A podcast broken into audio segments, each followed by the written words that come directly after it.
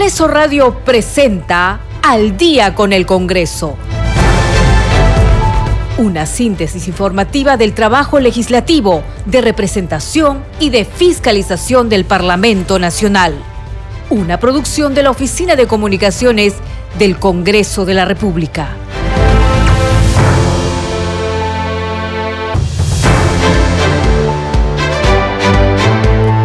Tal amigos? ¿Cómo están? Muy buenas noches. Empezamos al día con el Congreso. Les acompaña en la conducción Perla Villanueva, en los controles Franco, Roldán y Rafael Cifuentes y ya estamos listos para llevarles toda la información del Parlamento Nacional. Vamos de inmediato con nuestros titulares. El ministro del Interior, Dimitri Senmache, deberá presentarse a la sesión plenaria de hoy a partir de las 8 de la noche para que explique las acciones adoptadas por su sector para capturar a los prófugos Juan Silva, Bruno Pacheco, Fray Vázquez y Gianmarco Castillo. Así lo acordó la representación nacional tras aprobar la moción 2937. El Pleno del Congreso aprobó por mayoría el dictamen del proyecto de ley que propone el alivio financiero para los pequeños productores agropecuarios afectados por la emergencia en el sector agrario. También aprobó por insistencia la norma que modifica la Ley 29337, ley que establece disposiciones para apoyar la competitividad productiva, así como también modificar la Ley 28890, ley que crea Sierra y Selva Exportadora con la finalidad de modificar sus competencias, estructura, ámbito de intervención y establece que de ahora en adelante se denominará agromercado fue en el marco del Pleno Agrario que se realiza con el fin de atender las demandas de los productores agropecuarios y enfrentar la crisis alimentaria en el país. La parlamentaria Vivian Olivos, presidenta de la Comisión Agraria, destacó que el trabajo del Congreso de la República es apoyar una verdadera reforma agraria. Enfatizó que el poder legislativo no es obstruccionista y que por el contrario es necesario que el Poder Ejecutivo cumpla con reglamentar 10 leyes que no pueden implementarse por falta de su reglamento. La representación nacional verá hoy la conformación de la nueva Comisión Especial de Selección de Candidatos Aptos para la elección del Defensor del Pueblo, que estará integrada por nueve legisladores. Así lo acordó hoy la Junta de Portavoces que sesionó esta mañana con la conducción de la presidenta Mari Carmen Alba Prieto. Esto es Al día con el Congreso.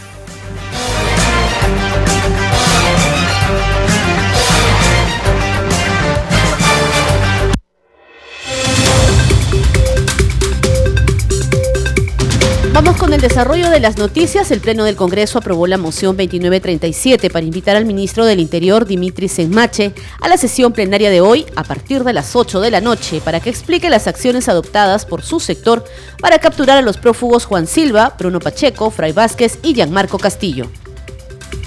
Votación cerrada. Han votado a favor 69 congresistas, 40 en contra, 6 abstenciones. Ha sido aprobada la moción de orden del día 2937. Por lo tanto, se invitará al ministro del Interior, Dimitri Nicolás Semanche, hoy jueves 16 a las 8 de la noche. Siguiente tema. Ah, Señores congresistas, solicita la dispensa del trámite de aprobación del acto del acta para ejecutar lo acordado hasta el momento. Si no hay oposición por parte de ningún congresista, se dará aprobada. Ha sido aprobada. Empieza el pleno horario. Siguiente tema. Durante el debate de la moción para invitar al ministro del Interior Dimitri Senmache para esta noche, la congresista Norma Yarro de Avanza País explicó que esta no es una interpelación, sino que solo se está pidiendo que el ministro del Interior acuda al Pleno a dar cuenta de sus acciones al frente del sector. Lo que se está pidiendo es que el ministro del Interior venga a informar, no es una interpelación, por lo tanto no tener miedo a la censura.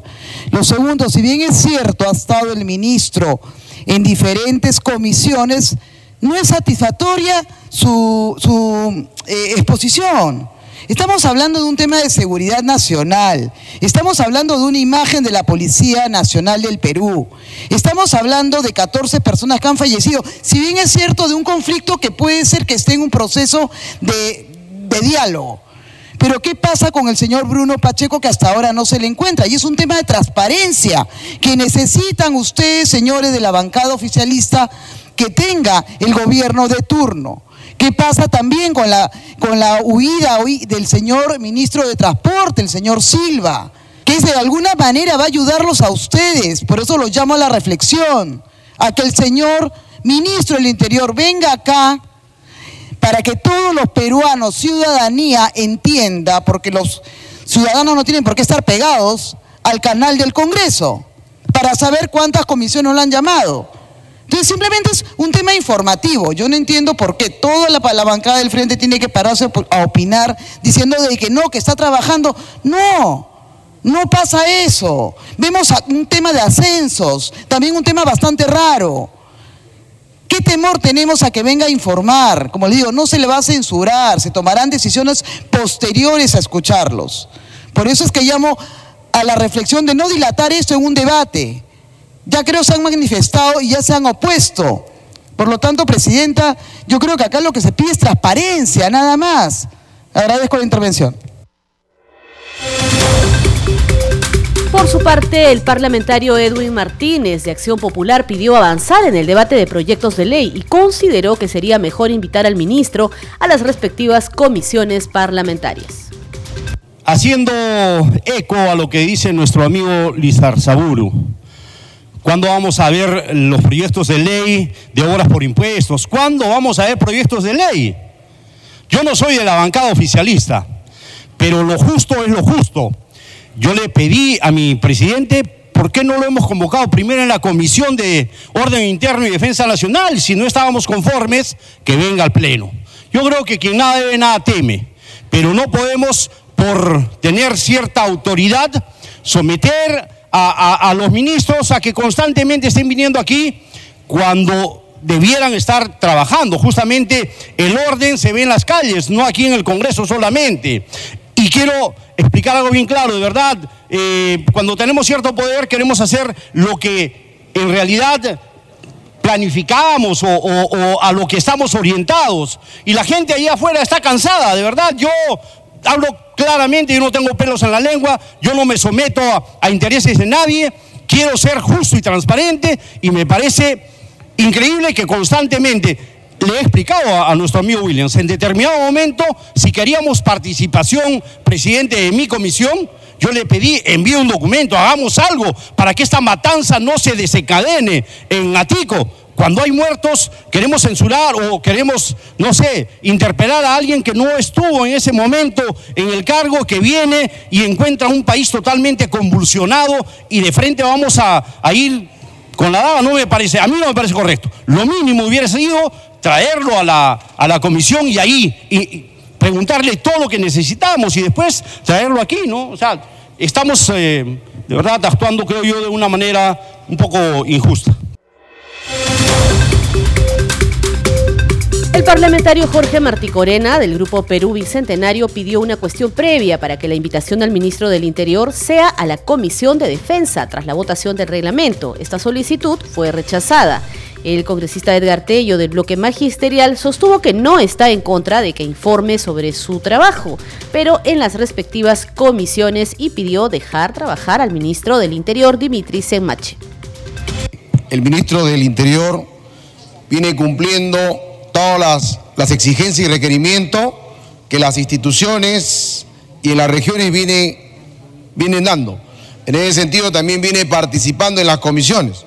No estamos en contra de que informe, porque es necesario de que informe cuáles las acciones y las medidas que están tomando sobre los problemas que están sucediendo como caso Atico y otros problemas sociales a nivel nacional, pero creemos que no es oportuno que venga aquí al Pleno porque viene informando en las comisiones y ha debido realizarse una vez más su informe de la Comisión de Defensa y de Interior. Y luego, si no hay claridad, venir aquí al Pleno. Una vez más reiteramos de que hay que dejarlo trabajar y sumemos para que la pacificación y, el alto a la violencia que se viene generando frene. Y eso se hará con la participación de todos los, los congresistas y de todas las instituciones. Gracias, señora presidenta.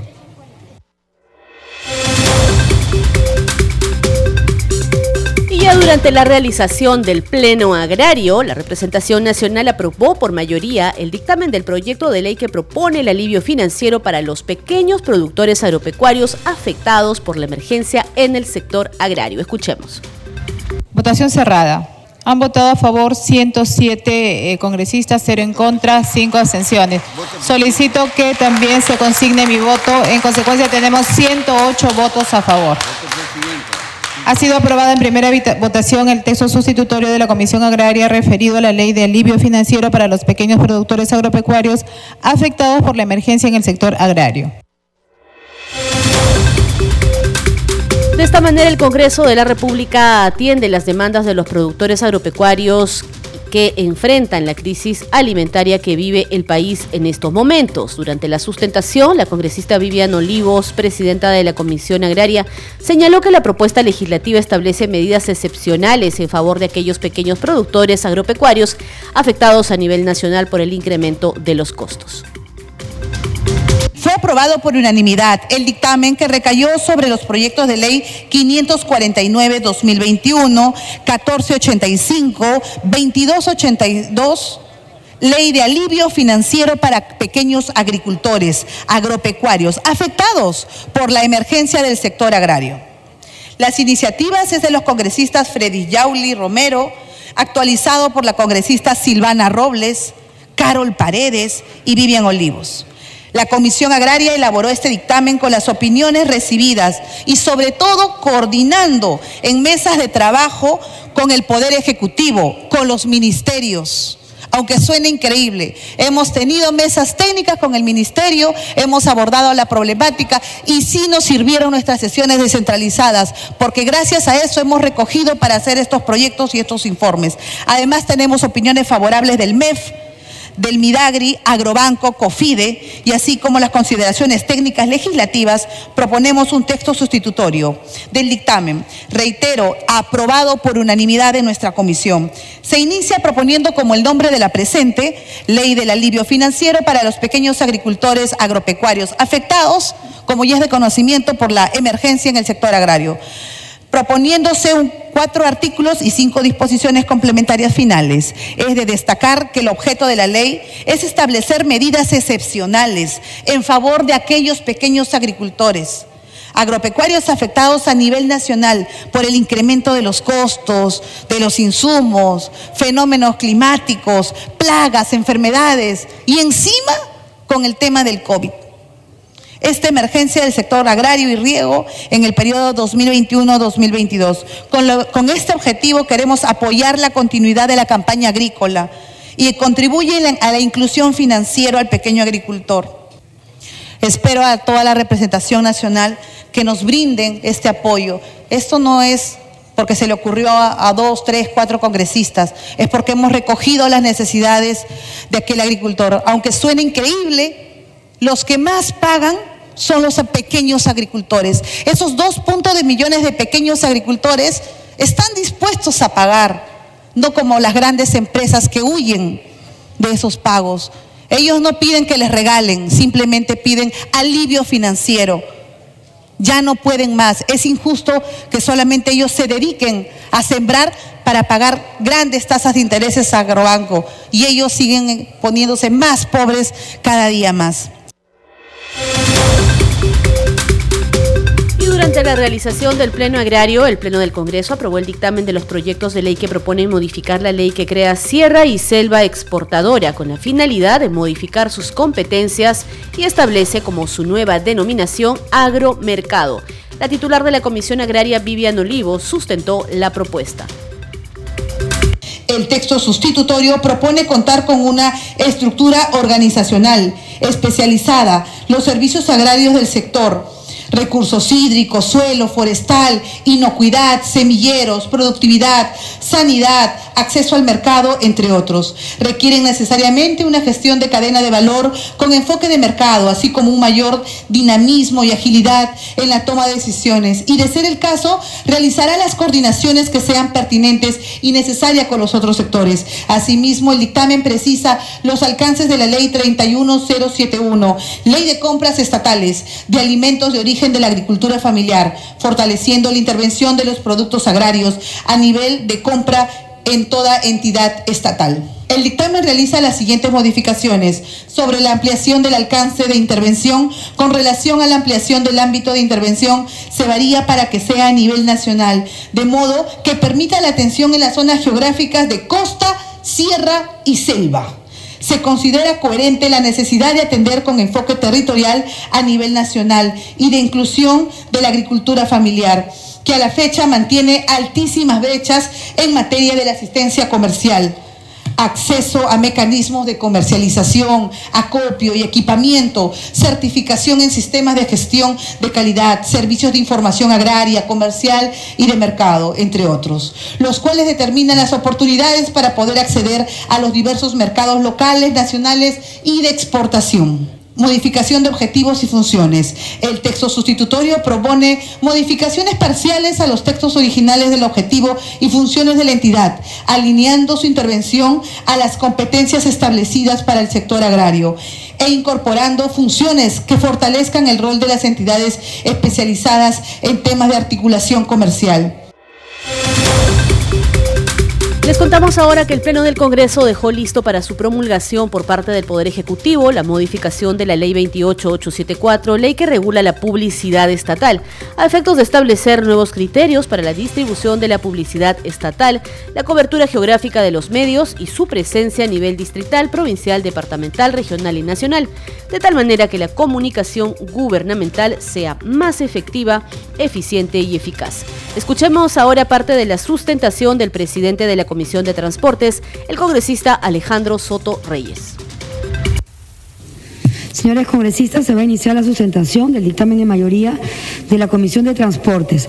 Tiene la palabra el congresista Soto Reyes, presidente de la Comisión de Transportes. El proyecto de ley detrás del predictamen realizado está centrado en lo siguiente. Modificar la fórmula de la actividad de las centrales de medios en el proceso de contratación de publicidad estatal. Actualmente, la actividad de las centrales de medios se requiere como obligatorias en la práctica, contando o costando una comisión o porcentaje a los medios de comunicación y funcionando como un intermediario. El proyecto de ley busca que la contratación entre medios y el Estado sea directa convirtiendo la actividad de las centrales de medios en facultativas a cargo de la entidad del Estado que la requiera. Está la situación actual en la que la publicidad estatal del Estado primero tiene que pasar por una central de medios. Esa central de medios le cobra una comisión a los medios de comunicación fundamentalmente del interior del país. En la propuesta actual existe la central de medios, pero es opcional, optativa. Si el Estado quiere, puede utilizar la agencia de medios, pero a su costo, que le cobre al Estado. Proponemos entonces que la publicidad estatal sea contratada directamente del Estado a los medios de comunicación. Gracias por esas imágenes. Finalmente, otro gran beneficio que se produce para los medios de comunicación locales y regionales es que la publicidad estatal sea descentralista, que le pueda llegar también a aquellos rincones del país donde existen medios de comunicación formales, reconocidos por el Ministerio de Transportes y Comunicaciones, que tributan al Estado y que tienen por misión, en algunos casos, utilizando la lengua de nuestros ancestros, hacer llegar lo que el Estado quiere que sepa la población. Es por estas consideraciones, señora Presidenta, que adicionalmente tengo que señalar que todo este proceso de contratación lo va a verificar la Contraloría General de la República para que el acto de la contratación de medios regionales y locales sea transparente. Y ellos nos han remitido un texto sustitutorio a la tercera disposición complementaria final que dice lo siguiente, la Contraloría General de la República del Perú realiza las acciones de control que correspondan en el marco de la presente ley. Con todas esas consideraciones, Presidenta, eh, pongo a consideración del Pleno la propuesta signada con el número 440-2021-CR. Muchas gracias. Gracias, congresista. Atendiendo a lo solicitado por el presidente de la Comisión de Transportes, se va a votar con la misma asistencia la exoneración de la segunda votación. Al voto. Han votado a favor 108 congresistas, 0 en contra, 0 abstenciones. Ha sido aprobada la exoneración de la segunda votación del proyecto. Siguiente tema. Les contamos que la congresista de Avanza País, Norma Yarro, se pronunció sobre la aprobación de la denuncia constitucional en contra de la vicepresidenta Dina Boluarte. Tenemos el informe con todos los detalles. La acusación contra Dina Boluarte, porque hay un flagrante delito en ella, ¿no? Y yo creo que lo que se está haciendo acá es cumplir con lo que nos corresponde a nosotros en nuestro error fiscalizador. Sabemos bien que la señora Dina Boluarte ha infringido un artículo de la Constitución y varios este, artículos de la misma, pero más aún el 126. Creo que este tema, eh, muchos de ustedes o mucha gente piensa que ha sido algo bastante rápido en cuanto a su proceso. Yo creo que si alguien está cometiendo un delito que va en contra de la Constitución, tiene que seguir un procedimiento y esto no puede esperar más. Hemos visto cómo ella ha tenido cargos diferentes y es más, lo ha admitido. Y hemos tenido versiones también del ex alcalde de Lima que ha eh, declarado que ella ha interferido y se llamaría es un tráfico de influencias, el que ella haya estado como ministra, como vicepresidenta, como miembro del Club Apurima, como presidenta de los clubes departamentales, sin contar el tema de la RENIEC, dando de alguna manera, eh, pidiendo se le pueda acceder a la licencia de este club. Entonces yo creo que acá la, la subcomisión de acusaciones ha trabajado de una forma ordenada. Eh, estamos siendo ya muy consecuentes en todo este aspecto. Hemos, estamos normalizando toda este, esta secuela de denuncias de presuntos vínculos. Obviamente, siempre van a ser presuntos en tanto estén en un proceso de investigación. Tenemos no solamente el problema del ministro del Interior que hace oídos sordos y ojos ciegos al tema de la fuga de el señor Silva, ministro de Transportes. Hasta ahora está no ha habido.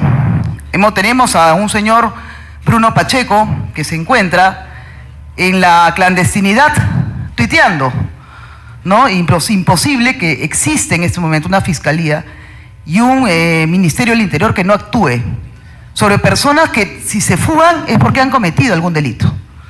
Tenemos el problema, el problema que se ha suscitado ayer con el Jurado Nacional de Elecciones, que he visto que muchos voceros de partidos políticos se han pronunciado sobre un periodo de, de plazo por única vez 72 horas más para la inscripción de listas. Entonces seguimos con cortinas de humo, cortinas de humo que quiere hacer el gobierno en tanto el señor presidente de la República, señor Castillo, va ganando tiempo.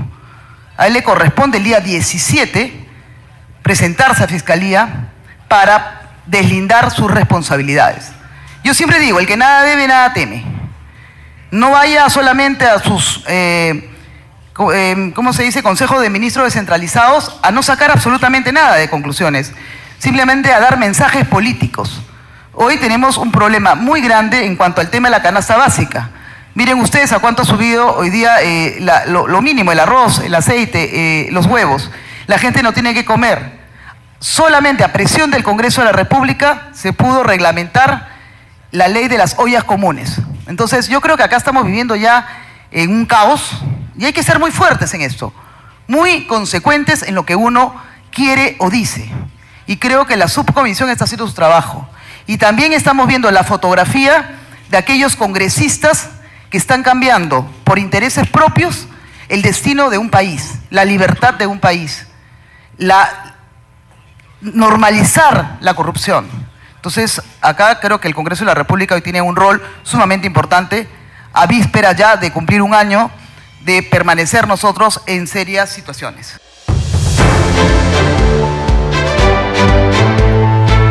Escuchando Al día con el Congreso. Vamos a una breve pausa, ya volvemos con más noticias del Congreso de la República.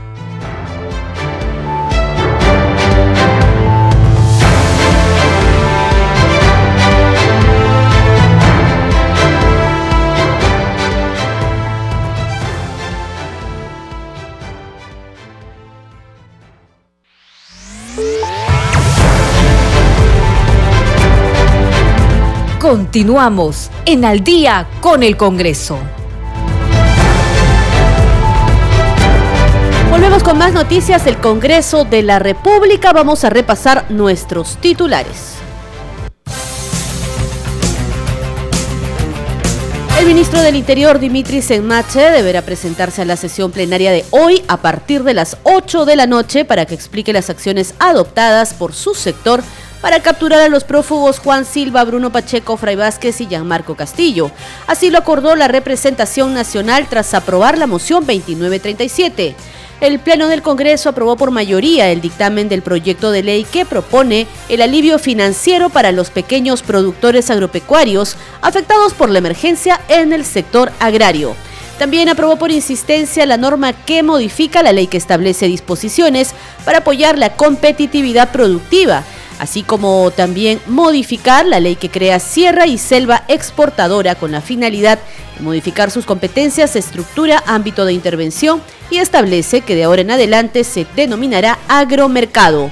Fue en el marco del Pleno Agrario que se realiza con el fin de atender las demandas de los productores agropecuarios y enfrentar la crisis alimentaria del país.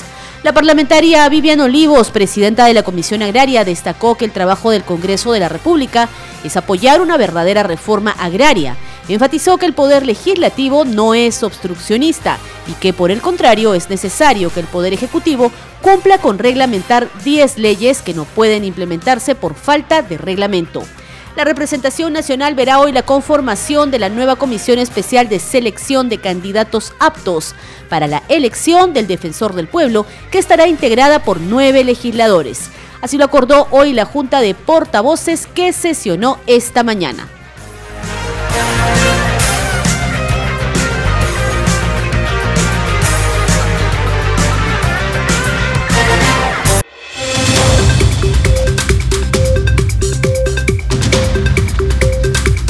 Parlamentaria Vivian Olivos, presidenta de la Comisión Agraria, destacó que el trabajo del Congreso de la República es apoyar una verdadera reforma agraria.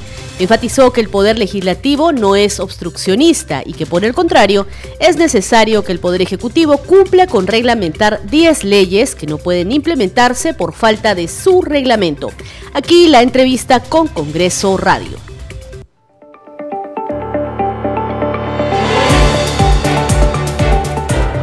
Esta es la entrevista.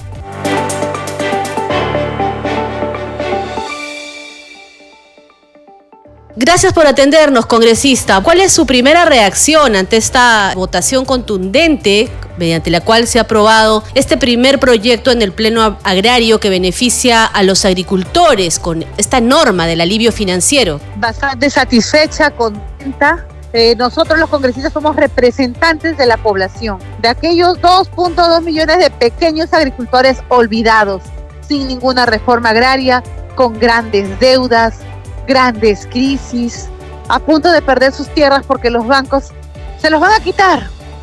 Y con esta ley del alivio financiero queda claro que el Congreso de la República sí está trabajando, pero que a veces pues lamentablemente los medios no lo publican o no es eh, rentable pues, eh, de manera periodística. Y bueno, y hoy el Congreso sin tintes políticos, sin, sin fijaciones, es más, ha votado de manera contundente, contundente, con poquísimos, eh, ¿qué te puedo decir? Eh, aprietos que haya habido ninguno, al contrario, ha sido contundente, el Congreso está trabajando, tenemos 10 leyes que todavía no se reglamentan, no se implementan, que el Ejecutivo no las está haciendo. Y nosotros hoy día, pues un periodista me decía, entonces, ¿para qué hacen más leyes? Porque es nuestro trabajo, es la responsabilidad, es la presión. En este momento me voy a reunir ahorita con unos cafetaleros que vienen a agradecer por esta ley del alivio financiero que hoy el Congreso sí está apoyando a una verdadera reforma agraria y no una deforma agraria que estaba ocasionando el gobierno. Nosotros no somos obstruccionistas. Le van a llamar obstruccionistas a un Congreso que hace 10 leyes y que el Ejecutivo no las hace y seguimos haciendo leyes a favor del agro. Eh, yo creo que el único obstruccionista es el Ejecutivo contra el pequeño agricultor. Dos preguntas, congresista. Primero, ¿cuántos agricultores en todo el país se van a beneficiar con esta norma del alivio financiero? Y la segunda, usted ha destacado algo muy trascendente, muy eh, importante, que es la falta de reglamentación por parte del Ejecutivo de estas 10 normas aprobadas ya por el Congreso y que no pueden implementarse. Es decir, no son ley mientras que no, no, tienen reglamento. Así es, son leyes que quedan en el abandono, en el papel, y creo que ese es el objetivo de ese del Ejecutivo, yo pensaría, ¿no? Porque eh, Congreso hace leyes que es la responsabilidad, el derecho y el deber de hacer leyes a favor de la población y ellos no las implementan. Pero no he conversado con el ministro y por lo menos me ha dado plazos y se ha comprometido a reglamentarlas. Voy a dar el beneficio de la duda y de la esperanza porque realmente estamos en crisis y seguiré fuerte. No significa que porque me siento ministro voy a congeniar un tema de, de, amistad. Aquí hay responsabilidad política, tenemos presiones de los agricultores y estamos. Esta, esta ley va a aliviar a muchos agricultores. Aquel agricultor que no tiene ni siquiera 5 hectáreas, de 5 hectáreas para abajo, que quede claro al pequeño agricultor, con un monto de 37 millones, pero es cuando todos se agrupan, el paquete completo, aquel agricultor que está debiendo 20 mil, 10 mil soles, a veces hasta para un congresista 5 mil soles, ay, lo paga. Un agricultor no tiene las posibilidades. Ellos no quieren que les extingan la deuda. Es increíble, en el Perú aquel el mejor pagador es el más pobre, el mejor pagador es el agricultor. Lo que quiere es plazos sin intereses y eso es el Congreso lo que le ha dado. No, no, no queremos generar ninguna antipatía. Aquí queremos apoyar directamente al agricultor y para eso estamos yo agradecida con todos los miembros de las bancadas porque han votado ningún voto en contra, todo ha sido contundente, todos los votos han sido, como siempre yo lo digo, ¿no? En amplia mayoría y seguiremos trabajando. Hoy eh, espero que el Congreso esté atenta, estamos atentos porque vamos a impulsar algo de la reforma agraria, ya que el Ejecutivo no lo hace, el Congreso lo va a hacer sin tintes políticos. ¿Cuáles son esas leyes que faltan reglamentar, congresista? Tenemos el SIGRA agrario, extensión agraria, el guano de isla, tenemos las represas de Tapacuy en Piura, tenemos 10 leyes. Yo los invito a ingresar a mi página, Vivian Olivos, congresista. Ahí están las leyes. Ingresen, por favor. Y ustedes mismos abran los ojos. Yo puedo decir una cosa y la verdad es otra. Hay 10 leyes, no lo digo yo. Están las leyes hechas. Solamente espero que tenga voluntad política y ya no solamente se le busca al agricultor en campaña, los utilice para sus gremios. Ahora los mismos gremios están anunciando un paro y con justa razón, los entiendo y los comprendo. Si yo fuese un agricultor, ya hace rato también hubiese tomado las calles, pero tenemos un, presidente sordo, porque cuando ha habido paros, el presidente ha estado en el Congreso y ni siquiera se inmutó a decir mi solidaridad con los agricultores. Pero igual, nunca es tarde, toda crisis puede ser salvable cuando hay técnicos y profesionales con buena voluntad. Esto no es de ahora, no es porque se le ocurrió a la presidenta o a mí o a un congresista hacer un pleno para llamar la atención del agro, no, no, esto lo vengo haciendo desde la primera vez que vinieron los ministros alerté, dije que iba a haber crisis, pero claro, pues cuando hablas del agro no es noticia, lo dejaban de lado, más les interesa pelearse por otros temas.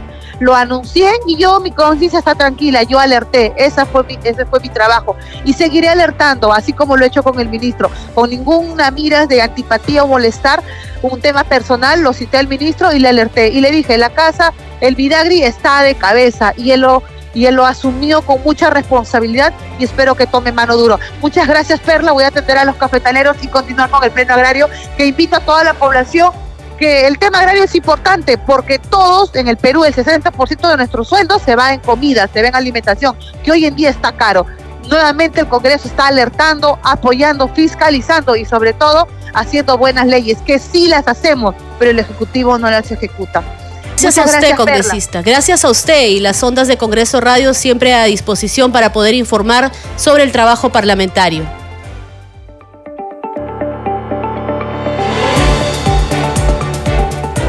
Escucha todas las entrevistas de Al día con el Congreso ingresando a arroba radio-congreso en Twitter y a radiocongreso.perú en Facebook, así como a nuestras cuentas de podcast en Spotify, Apple Podcast, Google Podcast y SoundCloud.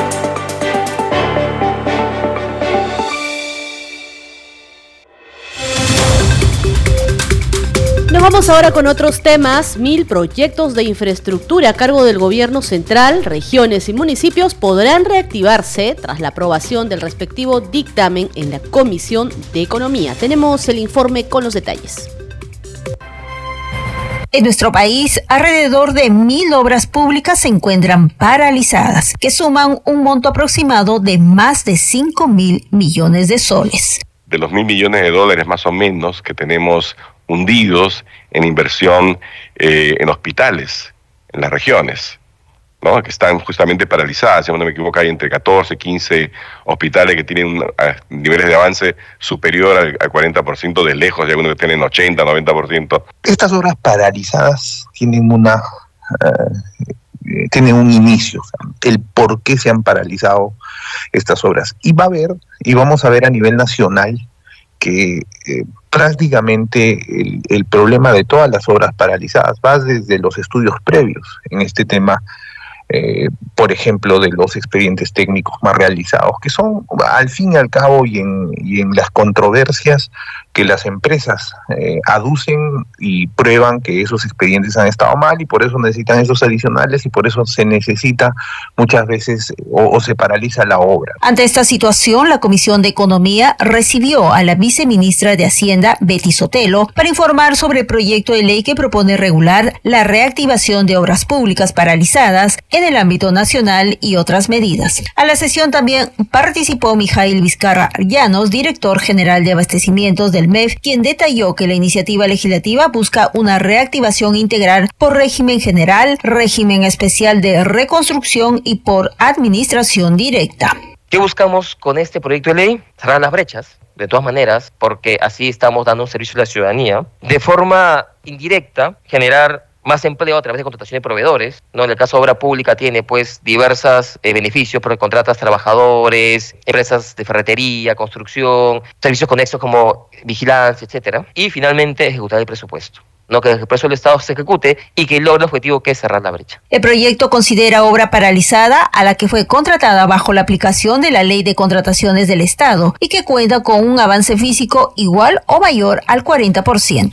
Con el proyecto se busca dinamizar la actividad económica y garantizar la efectiva prestación de servicios públicos en beneficio de la población. Luego de un debate, este grupo de trabajo aprobó esta iniciativa legislativa presentada por el Ejecutivo con la acumulación de los proyectos 236 y 1759. Además, recogió los aportes de los parlamentarios. En tanto, la Comisión de Energía y Minas adoptará acciones respecto de la contaminación con zinc registrada en Canta tras la caída al río Chillón de un camión que trasladaba dicho mineral.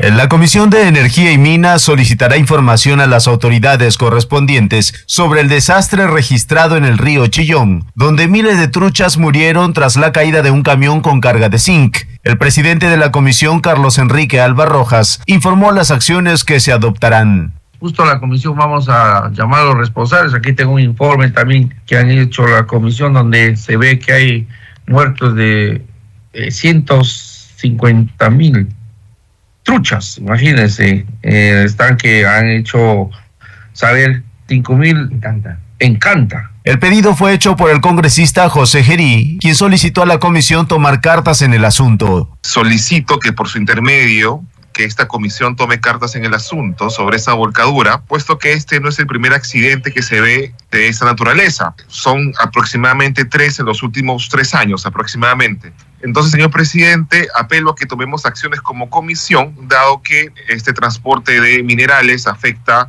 a la zona y afecta a la producción de los pequeños emprendedores, empresarios. La preocupación radica en el efecto que esta tragedia ambiental tenga en la población aledaña y en las pérdidas en las que han incurrido los productores de trucha de la zona. Y eso va también el agua, la contaminación nos va a traer como consecuencia eh, problemas de salud a toda la, población. Tengo la seguridad, señor congresista, que lo vamos a, informar y pedir a la empresa y a los responsables en la UEFA cómo va el, estado y, cuáles son las sanciones que se deben tomar el pasado 13 de junio, un camión de la empresa Wari Service SAC, que trasladaba 34 toneladas de concentrado de zinc, cayó a la cuenca del río Chillón en la zona de Cuyuguay, en Canta. Miles de truchas murieron tras ese daño ambiental.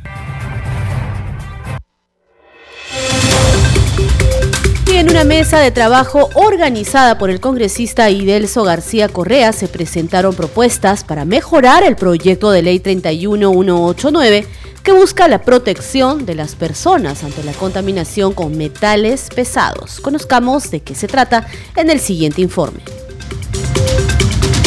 Con la finalidad de recoger todos los aportes de las instituciones y sectores afines para la reglamentación del proyecto de ley 31.189 que busca fortalecer la prevención, mitigación y atención de la salud afectada por la contaminación con metales pesados y otras sustancias químicas, el congresista Idelso García organizó una mesa técnica de trabajo. Quiero agradecerles a todos ustedes, todos los profesionales, todos los equipos técnicos que tenemos acá, con la finalidad de poder articular este trabajo y poder hacer los aportes necesarios para esta reglamentación. El texto contiene las disposiciones para su cumplimiento, cuyo principal objetivo es el de proteger a las personas ante el riesgo de afectación por contaminación y las enfermedades a consecuencia de las diversas sustancias químicas que dañan de manera crónica la salud del ser humano. Para que una vez visto toda la, problemática que pueda tener y visto los aportes, se pueda sacar ya la reglamentación final para esta ley. Esta mesa de trabajo reunió de manera articulada los despachos de los congresistas de la Comisión Investigadora Multipartidaria para la atención de los niños y las familias afectadas con exceso de plomo en la sangre y los principales especialistas del Ministerio de Salud, Justicia, PCM, Ministerio de Energía y Mina, Colegio Médico, Colegio de Ingenieros, entre otros. Vamos ahora con noticias sobre el Pleno Agrario, porque se aprobó insistir en la ley que fortalece la competitividad productiva. La representación nacional aprobó hoy por insistencia la norma que modifica la ley que establece disposiciones para apoyar la competitividad productiva. La iniciativa legislativa fue aprobada con 101 votos a favor, 6 en contra y 5 abstenciones. Se sustenta en el proyecto de ley que fue aprobado durante la sesión plenaria del 28 de abril del presente año y su autógrafa fue observada por el presidente de la República el 24 de mayo siguiente. La titular de la Comisión Agraria, Vivian Olivos Martínez, durante el Pleno Agrario dio cuenta de tres observaciones efectuadas por el Poder Ejecutivo. Respecto a la observación de que la ley afectaría la autonomía de los gobiernos regionales y locales, dijo que no se pretende modificar la política general de equilibrio presupuestal, sino al contrario, buscar realizar precisiones de acuerdo con los objetivos, planes y estrategias del desarrollo económico nacional. En cuanto a la probable vulneración del principio de coherencia normativa, informó que la Comisión considera que el Poder Ejecutivo tiene la razón y por ello la insistencia es solo parcial. Sobre la probable vulneración de las disposiciones constitucionales presupuestales, se propone que no genera costo adicional para el erario nacional.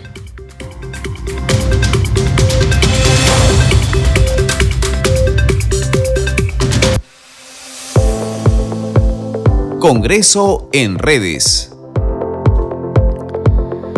De inmediato nos enlazamos con nuestra compañera Danitza Palomino, que nos trae las novedades en las redes sociales. Danitza, adelante.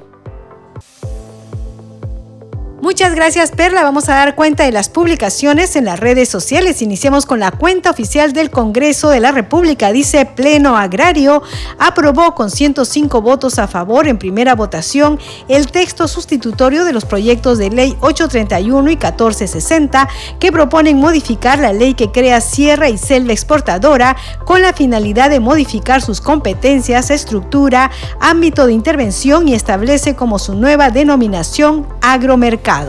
Vamos con otra publicación del Congreso de la República. Dice lo siguiente, tu Congreso informa, el Pleno del Congreso verá hoy la conformación de la nueva Comisión Especial de Selección de Candidatos Aptos para la elección del Defensor del Pueblo, que estará integrada por nueve legisladores. Vamos con otra publicación, esta vez de la Presidenta del Congreso de la República, Mari Carmen Alba. Dice lo siguiente, ya son 10 las leyes aprobadas por el Congreso que a la fecha no han sido ejecutadas por el gobierno. No podemos parar frente a la crisis alimentaria que se avecina. Seremos la voz de los agricultores, saldremos adelante. Y finalmente una publicación de la congresista Flor Pablo que dice lo siguiente, 700 alumnos en Caraballo están en peligro. La infraestructura del colegio Antunes de Mayolo está en alto riesgo. Hemos venido supervisando y convocando a diversos actores, pero urge la presencia del ministro Rosendo Serna para dar una pronta solución definitiva. Estas son las publicaciones en redes sociales. Adelante con usted en Estudios Perla. Gracias, Danitza. Tenemos más información ahora sobre el trabajo legislativo de la representación nacional en el Pleno, que continúa a esta hora. Por unanimidad se aprobó modificar el Código Penal para reprimir el tráfico ilegal de flora y fauna silvestre. El Pleno del Congreso aprobó modificar los artículos 308b, 308d y 309 del Código Penal con la finalidad de fortalecer la persecución penal de los delitos contra los recursos naturales. La propuesta está dirigida a el tráfico ilegal de flora y fauna silvestre. Se establece la pena privativa de la libertad no menor de tres años ni mayor de cinco años y 180 a 400 días de multa a quien extrae especies de flora o fauna acuática en épocas, cantidades, talla y zonas que son prohibidas o vetadas. Ahora es momento de ir con nuestros titulares de cierre.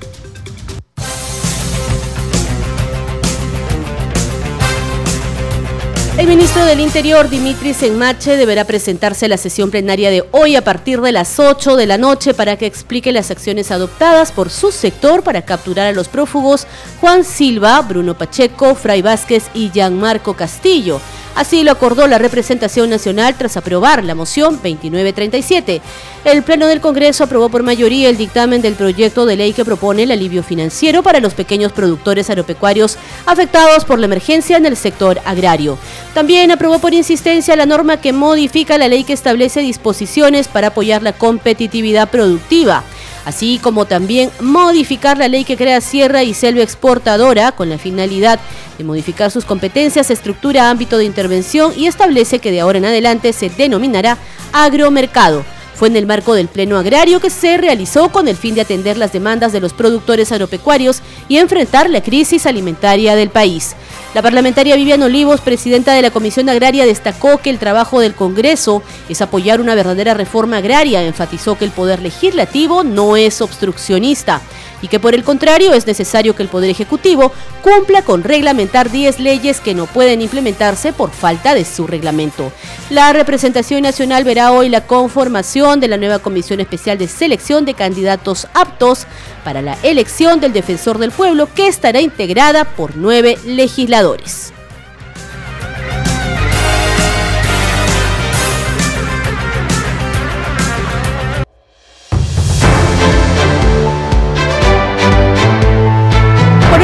Final a esta edición de Al día con el Congreso de parte de todo el equipo de Congreso Radio. Muchas gracias por su sintonía. Estuvo con ustedes en la conducción Perla Villanueva, en los controles Franco Roldán y Rafael Cifuentes. Quédese en sintonía de Radio Nacional.